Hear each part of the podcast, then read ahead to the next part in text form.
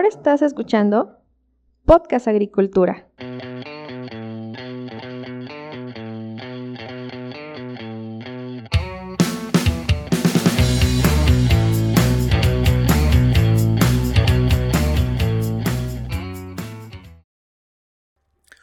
¿Qué tal? Muy buen día tengan todos ustedes. Me da mucho gusto saludarlos nuevamente. En esta ocasión les traigo una nueva entrevista, pero antes de pasar a la información, quiero comentarles que este episodio de Podcast Agricultura está patrocinado por Netafim, la empresa líder mundial en riego de precisión. Si ustedes necesitan alguna solución en cuanto a riego de precisión, los invito a que visiten su página web en www.netafim.com.mx donde seguramente encontrarán lo que necesitan. Ahora sí pasemos a la información, pero antes quiero comentarles que la entrevista que les voy a presentar a continuación tuvo algunos problemas técnicos. Básicamente durante su realización comenzaron a reparar la calle con maquinaria pesada, entonces mi invitado tuvo que cerrar sus ventanas con el consiguiente eco que se generó y además por ahí, bueno, se van a escuchar algunos ruidos de, de maquinaria. A pesar de esto, pues traté de dejar el audio que por lo menos fuera audible y los invito a escuchar porque creo que lo que nos comenta el invitado es de mucha importancia. Ahora sí, pasemos a la entrevista. Hola, ¿qué tal? Muy buen día tengan todos ustedes. Me da mucho gusto saludarlos nuevamente en esta ocasión. El día de hoy, en este episodio de Podcast Agricultura, les traigo una nueva entrevista en esta ocasión vamos a hablar sobre el tema de automatización agrícola, porque es importante, cómo se puede comenzar a automatizar la agricultura y varios temas más relacionados con automatización. Para ello me acompaña Ramón Alba de la empresa Invermatic. Ramón, muy buenas tardes, ¿cómo te encuentras? Muy buenas tardes, Olmo, muy bien, gracias. Qué bueno, muchísimas gracias por participar en el podcast. Para comenzar, me gustaría que te presentaras a la audiencia para que te conozcan. ¿Quién es Ramón Alba? Eh, ¿Qué estudiaste y a qué te dedicas actualmente, por favor? Sí, con todo gusto. Primero agradecerte la invitación al, podcast. Siempre es muy importante que, se difunda eh, los temas de automatización en la agricultura y pues nos permitas presentarnos eh, para la gente que esté interesada también, eh, pues sí, con darles a conocer lo que hacemos. Eh, yo soy Juan Ramón Alba González, soy ingeniero mecatrónico, egresado del Tecnológico de Celaya. Eh, después estudié una maestría en electrónica y casi siempre he estado enfocado en el área agrícola, también la parte industrial, ¿verdad? Pero desde los proyectos escolares, de tesis, casi todo enfocado a la automatización del ramo agrícola. Y actualmente, bueno, desde hace ya eh, algunos años, eh, más o menos unos 10 años, empezamos a trabajar en, en, el área de la automatización, tanto agrícola como industrial. Y, fue precisamente la motivación de, de, ver que en el campo, ciertamente estamos un poco atrasados en, en, cuanto a tecnología, eh, con respecto a lo que nosotros íbamos a ver a las empresas. Íbamos a las empresas, veíamos un avance muy importante y de repente íbamos al campo y no era lo mismo. Entonces nos motivamos en eso porque incluso en la, cuando entré a la maestría, pues el, proyecto es totalmente enfocado en, en, la parte agrícola. Y pues bueno, ya ahorita tenemos una empresa, eh, Invermatic, y nos dedicamos a eso, a ambas cosas, a la automatización industrial, eh, industria 4.0, robótica, y, la, y, la automatización agrícola, que pues también nosotros quisiéramos llamarlo la agricultura 4.0 en algún momento. Ok, interesante sin duda. Entonces comentas que te enfocaste a la automatización en la agricultura porque no veías que existiera automatización, ¿es correcto o hay alguna otra razón? Principalmente sí, siempre estuve como que interesado en la parte eh, ecológica, sustentable, y eso nos hizo voltear un poquito hacia los invernaderos, a las nuevas formas de producir, y, de ahí empezamos a meternos más, no solamente están los invernaderos, sino pues también la, la siembra abierta está muy atrasada. Ya hablar de invernaderos es de lo más alto en cuanto a automatización que hay para la producción, pero ciertamente en México el 99% de, de, de, la agricultura se lleva a cabo con, muy precaria Ok. ¿Qué implica para ti automatizar una actividad agrícola? Porque yo puedo pensar en un pequeño agricultor que compra un sensor cualquiera y ya obtiene, digamos, un dato que le puede servir para modificar algún parámetro. ¿Eso ya se consideraría un inicio de automatización o hay que ir más allá? Yo creo que incluso sería, eso que mencionas tú, sería algo ya avanzado para las condiciones actuales de nuestro campo. En realidad, la automatización, yo, si tú me preguntas, ¿qué es automatizar el campo? Yo no te lo podría definir porque en realidad hay muchos niveles de automatización del campo. Okay. Nosotros todavía podemos encontrar agricultores que, pues en realidad yo lo voy a poner así, la agricultura en México es un espejo de nuestra economía, de nuestros estatus sociales. Eh, puedes encontrarte, así como podemos encontrar al hombre más rico del mundo en México, podemos encontrar algunos lugares donde hay agricultura con una automatización impresionante, control de todos los parámetros, sensores, red de alimentaciones, eh, softwares muy avanzados de gestión agrícola, de fertilizantes, de inventarios, etcétera, ¿no? Pero también puedes encontrar, y te encuentras muchísimo, la gran mayoría, eh, agricultores que, pues ese término de automatización podría ser incluso un botón manual, que nosotros conoceremos como algo manual, porque todavía hay gente que, que de repente en vez de tener un botón para activar un motor, todavía le manualmente conecta las cuchillas y hace un arranque directo. Entonces, toda automatización, incluso ya el sensor está muy lejos. Hay veces que automatizar a veces incluso desde la distribución eléctrica,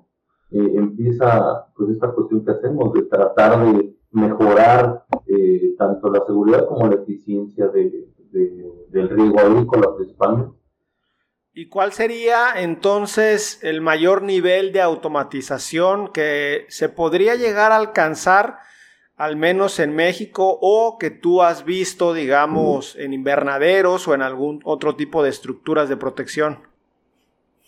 Pues bueno, el, el nivel más alto hay un detalle aquí, yo por ejemplo te podría platicar. Eh, el, nivel de automatización que se va a ver en los próximos años es altísimo.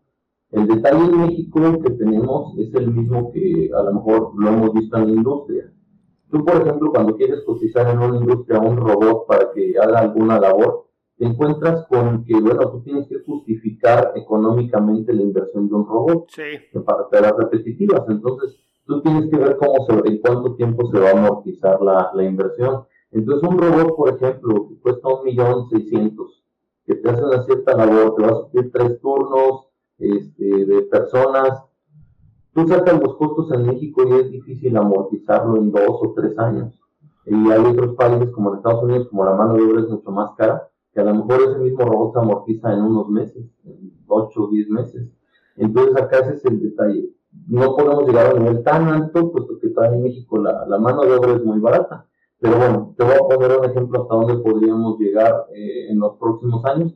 Eh, lo, lo, principal es, bueno, hay mucha gente que no tiene ni siquiera automatizado el encendido, pues digámoslo así, manual de, sus de sus riegos, de sus bombas, protecciones eléctricas, eso es lo más básico. Okay. Después de ello, ya continuaría con hacer algo pues de forma automática, control de, de presiones del riego, riego por goteo, eh, se pueden poner control de dosificación de fertilizantes, se, se, puede poner más arriba todavía de ese nivel, de un, que es el que ahorita más se implementa, que sería controles de de control eléctrico, de dosificación de fertilizantes. Lo que sigue ahí ya es el monitoreo, lo que ahorita llamamos industria 4.0, que es pues el Internet de las cosas, tener todo monitoreado a distancia. Pues lo que sigue es ese nivel, que sería bueno, poner instrumentación, conectar a la red ya todos esos, esos eh, controles y a lo mejor en, una oficina central ya tener los datos de consumos eléctricos, de, de los cabezales de riego, consumos de agua, de los cabezales de los pozos, saber en todo momento eh, cuánto fertilizante se está dosificando, eh, tener parámetros climáticos, a lo mejor por ahí tener un, este, una estación climática, una estación meteorológica y mandar los datos y así evitar que el nutriólogo o el experto se tenga que trasladar hasta la zona donde está el cabezal incluso desde su oficina, ¿no? Modificar la receta, las, dosificaciones. Eh, en, en cuanto, por ejemplo, al cielo abierto, en cuanto al invernadero, pues es todo eso más aparte, todo lo que se puede controlar en él. Estamos hablando solo en la producción, también, también la automatización agrícola implica, ahorita que te hablaba de los robots, por ejemplo, hay unos nuevos, eh, eh, hay, Normalmente en el invernadero hay carritos manuales para hacer la recolección de los frutos. Así es. Pues bueno, una, una idea que, que, se puede implementar es hacerlo como lo hace Amazon, programar una matriz de recorridos y que incluso pues eh, sea un carrito de esos con un robot montado sobre él, el que pueda hacer la recolección y la distribución de todo el fruto que se va recolectando y llevarlo a las bodegas. Todo se podría automatizar. Aquí el detalle es pues sí, lo más importante es lo económico. ¿Qué, qué tan fácil puedes tú eh, amortizar esas inversiones? Excelente, Ramón. Sin duda lo que comentas es interesante. Ahora me gustaría preguntarte por qué un agricultor debería de enfocarse en automatizar cierta parte o la totalidad de su producción agrícola. Ya habías mencionado que no tenemos la necesidad, al menos en México, de automatizar tanto porque la mano de obra es relativamente más barata que, por ejemplo, en Estados Unidos. También ya mencionaste que esta tecnología, estas tecnologías de automatización pues requieren una cierta inversión económica. Entonces ahora quiero preguntarte por qué un agricultor debería automatizar. Bueno, no, no precisamente que no tengamos la necesidad, sino por el contrario, que se dificulta. Siempre el automatizar va a ser bueno, porque luego de repente nosotros encontrábamos gente que nos decían, oye, tu trabajo es quitarle el trabajo a la gente. No, nuestro trabajo es darle un mejor trabajo a la gente. Es decir, en vez de que esté un jornalero manualmente haciendo un trabajo ocho horas en el sol, pues bueno, ahora va a haber una persona, un operador, que pueda manejar una máquina, ¿no? Entonces lo mismo, no, no, es tanto que, que, en Estados Unidos tenga la necesidad, aquí no, aquí nosotros sí tenemos la necesidad, okay. pero a veces se dificulta porque no quieren invertir en nuevas tecnologías pensando que, pues bueno, me sale más barato poner a una persona a hacerlo. Puede ser que sí, pero a la larga este, el detalle es la eficiencia. ¿Por qué automatizar? Por la eficiencia. Cuanto más automatizado está tu proceso, mayor es la producción que puedes alcanzar. De entrada, mayor producción, mayor control eh, y pues obviamente un mejor manejo de los recursos, de la energía, del agua. Entonces siempre cuanto más automatizado esté, mayor producción vamos a tener. Ok. Y en este sentido, Invermatic, ¿qué productos o qué servicios ofrece? Porque bueno, por lo que ya has mencionado, la automatización comprende una amplia gama de cuestiones, o sea, se puede automatizar a distintos niveles, me imagino que distintas actividades. Entonces, Invermatic, ¿qué ofrece en este sentido? Bueno, ahora sí que sí es una amplia gama de servicios los que ofrecemos, pero principalmente podemos ayudar al productor eh, orientándolo. Lo podemos orientar sobre qué es lo que necesita. No todos los productores van a poder acceder al mismo nivel de automatización. Entonces, pero lo que nosotros le podamos ofrecer puede marcar la diferencia para él. Habrá productores que ya tienen un cierto nivel de automatización. Bueno, nosotros podemos desde, desde cero eh, dar una solución ya en mano. Por ejemplo, lo más alto de automatización son los invernaderos. Eh, podemos armar un invernadero completo, desde la estructura, eh, la automatización, la parte hidráulica, el diseño, entonces podemos hacer completo una solución ya en mano y aparte, eh, si es que no tienen conocimiento de agricultura, porque digo, hay inversores que quieren probar en la agricultura, no tienen tanto conocimiento, podemos darles también la asesoría y la capacitación para que puedan gestionar un, la producción en invernadera. Ahora, yendo un poquito a, a la mayoría, la mayoría ahorita trabaja eh, así lo abierto todavía en México. Entonces, así lo abierto también podemos hacer sistemas de riego por goteo. Eh, podemos ayudarlos con la parte de, eh, eléctrica y con toda la parte hidráulica también. Podemos suministrarles eh, repuestos de piezas y sobre todo lo que te mencionaba, podríamos, podemos, dependiendo del nivel de automatización actual, yo creo que la automatización así va hay que ir escalón por escalón, dependiendo en qué escalón estés tú, es lo que se te puede sugerir también de acuerdo a tus medios, porque la automatización ahora sí que es como la calidad, se tiene que pagar sola, eh, tienes que ver qué, es redituable para ti invertir y eso invertir. No, no podemos volvernos locos y decir voy a poner robots por todos lados, no. Eh, podemos ir paso a paso, ir viendo qué nivel de automatización es el que requiere cada quien y nosotros proporcionarlo. Ok, entonces tu recomendación es comenzar automatizando algo que sea una necesidad y luego si surge otra, aumentar el nivel de automatización e ir como si fuera una escalera, ¿cierto? Ciertamente, me pareció perfecto lo como lo mencionaste. Eh, hay que ir cubriendo necesidades eh, y cada agricultor tiene diferentes necesidades eh, y de acuerdo a eso hay que ir a atenderlos y, siempre, siempre sucede, llegas, ves el primer escalón, ves que te da resultado, tienes alguna mejora y pues buscas uno más. En el, en el sentido de, de automatizar la agricultura a cielo abierto, Ramón, ¿qué experiencias has tenido tú con clientes? Porque bueno, Hablar de automatizar invernaderos o alguna estructura de protección, más o menos nos queda a todos claros lo que se necesita. Sin embargo, habías mencionado al inicio también de automatizar la agricultura a cielo abierto. ¿Ahí qué se podría hacer? Bueno, a cielo abierto, pues todo el mundo conocemos, pues hay que usar el riego por, eh, por goteo, pero el de entrar riego por goteo, pues es un gran ahorro de tanto energía como de agua pero lo que se puede automatizar pues son los, tableros de control, los cabezales de riego. Normalmente este, pues hay muchos niveles de... Tú puedes poner un sistema de porgoteo, pero tener mm, muchos diferentes tipos de nivel de automatización, o sea, desde poner la bomba directamente, arrancar, este, pues obviamente eso va a dar un golpe de ariete, va a ir dañando tu tubería, tus, tus mangueras. Bueno, hay soluciones, arrancadores suaves, eh, variadores de frecuencia, eh, nosotros podemos ir, proporcionando controles de presión, eh, dosificación de fertilizantes, hay mucha gente que lo hace manual, también eso se puede automatizar, hay controladores eh, fertilizadores semimanuales, otros totalmente automatizados. En el cielo abierto, como te mencionaba, también es importante ir monitoreando consumos de agua, consumos de energía, y todo eso se puede ir este, automatizando, se puede ir enlazando a una central.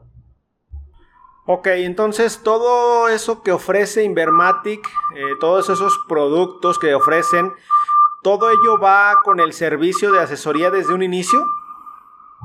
Claro, claro, lo, principal. Lo principal es, es asesorar, de hecho, lo ideal siempre antes de tomar una decisión es eh, visitar al cliente, que nos plantee sus necesidades y, y en base a eso nosotros podemos sugerir pues, sugerir lo que, lo, que sea mejor para cada quien. Ok.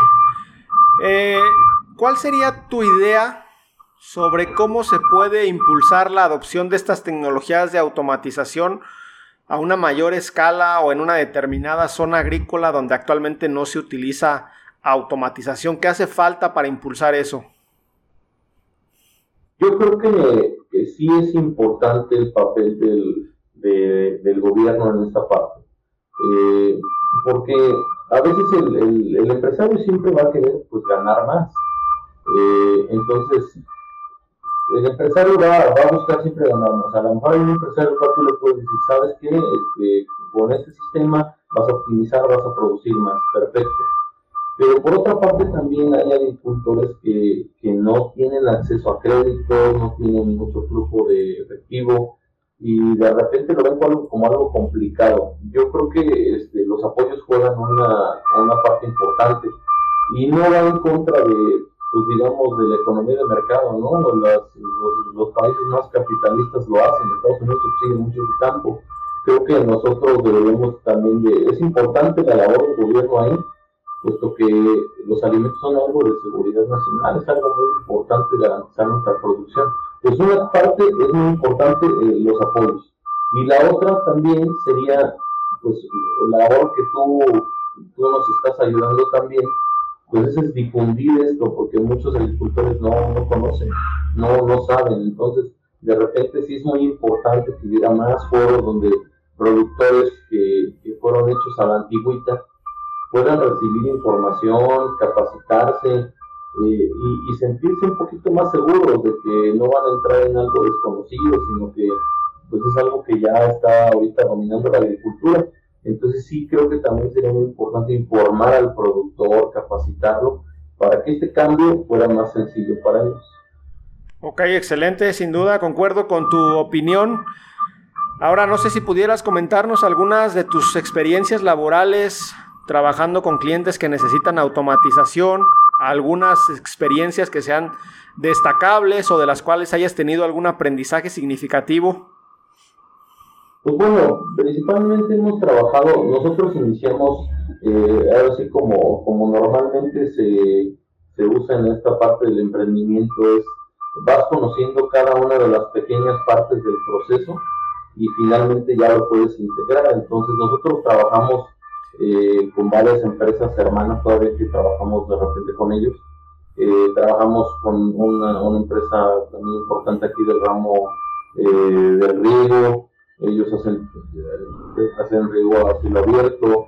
Eh, por ahí también trabajamos con, con, empresas que se dedicaban a fabricar fertilizadores, también estuvimos trabajando. Eh, empresas que se dedicaban a hacer soluciones de llave en mano, hasta que bueno, al final de todo ese tiempo integramos todo eh, y pues ahorita es que podemos ofrecer los servicios completos.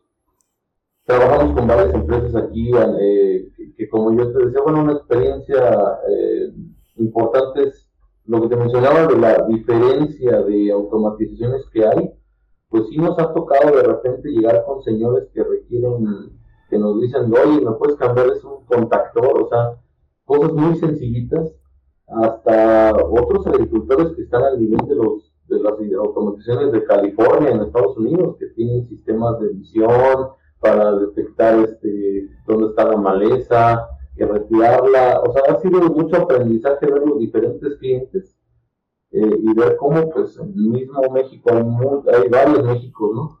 Sí. Hay unos con mucha automatización y otros que no tienen nada. En este sentido, de hecho, la automatización puede parecer algo que es exclusivo para grandes productores ¿Cómo se puede incluir a los pequeños y medianos productores en la automatización agrícola? Pues como, te mencionaba, lo primero sí es, una labor importante, este, algún tipo de apoyo que vaya bien dirigido hacia estas personas que lo requieren. Porque también de repente se da que la mayoría de los apoyos van a unos solos poquitos productores y, los, las personas que luego lo necesitan no tienen acceso a esos, a esos recursos. Y la otra, que, bueno, ahí nosotros no podemos hacer nada, esa es parte de, de cómo va la distribución de los apoyos, ¿verdad? Cómo van dirigidos. Pero donde sí podemos nosotros apoyar un poco es en, en como te decía, a las personas que, que, no tienen nada de automatización o que tienen un nivel muy bajo porque no tienen tanto dinero para invertir, se les puede ir sugiriendo pequeños pasos para ir automatizando. Eh, los primeros pasos eh, a veces no, no requieren tanta inversión, pero sí te pueden crear una, una diferencia grande en cuanto a, a tu eficiencia. Entonces, ahora que lo que se puede ir haciendo ahí es, como te decía, enfocado en cada caso diferente, pero te puede ir eh, asesorando al productor, al pequeño productor, a que dé esos primeros pasos. Y, seguramente se van a ir animando poco a poco a dar más. Ok, sin duda. Bueno, este es un proceso, ¿no? De que poco a poco irlos convenciendo a que comiencen a automatizar. De manera, digamos, personal, me gustaría preguntarte, ¿solamente Invermatic se enfoca en temas de agricultura ya en campo o también hay temas relacionados con agricultura y su automatización, pero que no sean en campo, como por ejemplo empaques o similares? Sí trabajamos en eso, cubrimos todo el proceso. Eh, generalmente, bueno, esto, esto va muy enfocado ahorita con los invernaderos, porque como la producción se centraliza, entonces normalmente es una producción muy alta y que esté en un espacio muy pequeño. Normalmente se tienen que poner ahí cerca los, los empaques, entonces nosotros trabajamos también con esa parte, cámaras frías, Eh, a, la hora de, bueno, por ejemplo, estuvimos trabajando hace poco con una, podemos implementar nuevas máquinas, sí, pero también si ustedes ya tienen alguna, si el productor ya, ya cuenta con alguna máquina, le quiere hacer un, un refurbish, la quiere poner a volver a trabajar o le quiere hacer alguna adecuación, también nos podemos ayudar. Por la experiencia que hemos tenido en la industria, eh, se manejan ciertos estándares más altos, pues hacer modificaciones en este máquinas también las podemos hacer, también apoyamos. Eh, hay ciertos diferentes tipos de empaque dependiendo del, producto, hacia dónde van. Pero sí, claro, también, también tenemos clientes de refrigeración y, y que se dedican a exportar. Oye Ramón, y en el tema de la agricultura 4.0, ¿qué implica este concepto? O sea, me refiero a qué nivel de automatización. Eh, no sé si nos pudieras comentar algo al respecto. Pues como te digo, mira, básicamente la, la, agricultura 4.0 surge pues de, de, la industria 4.0, ¿no? Cuyos pilares son eh, la robótica, o sea, los robots colaborativos que pueden trabajar con la gente, también en la industria se puede, en la, en la agroindustria, porque a fin de cuentas es una industria agrícola, se podrían aplicar, eh, eh, pues uno de ellos es la robótica, digo, todavía está empezando a implementarse eso apenas, pero más que nada se da en cuanto a los empaques, en cuanto a en, las empacadoras se podrían utilizar. El otro pilar de la industria 4.0 son los sistemas de visión.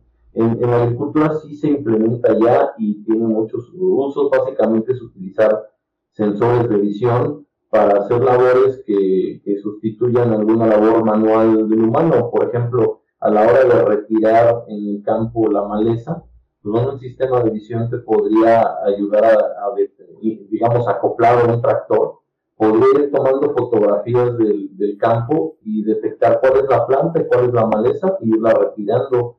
En el caso de los empaques, también se puede aplicar para clasificar por colores, por tamaños, eh, detectar defectos en algunos frutos y, bueno, a veces sería la parte de los sistemas de edición, que también se utilizan en el empaque para muchas cosas más, para verificar que el control de calidad, que todos los empaques lleven sus códigos de barras, que estén sellados correctamente.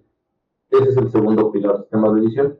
Y el, fin sería Internet de las cosas. Eso también se puede aplicar en, el campo, por eso mismo llamamos ahora Industria 4.0, porque el campo se podrían automatizar, se pueden automatizar remotamente eh, las válvulas de riegos y todas remotamente en el campo, lo que te mencionaba, monitorear consumos de agua, de electricidad, de fertilizantes, aunque no tengas que ir al sitio, eh, con el Internet de las cosas. Y, y, y, finalmente el otro pilar es el, el, Big Data. Entonces, eh, ahora sí que también es importante porque en el campo también todo el control de inventarios, eh, la trazabilidad, o sea, por ejemplo, muchas veces ya ahorita estamos llegando a ese punto de que, bueno, llega el productor y me dice, ah, es que en tal tabla me produjo tantas toneladas y en la otra tabla me produjo dos más.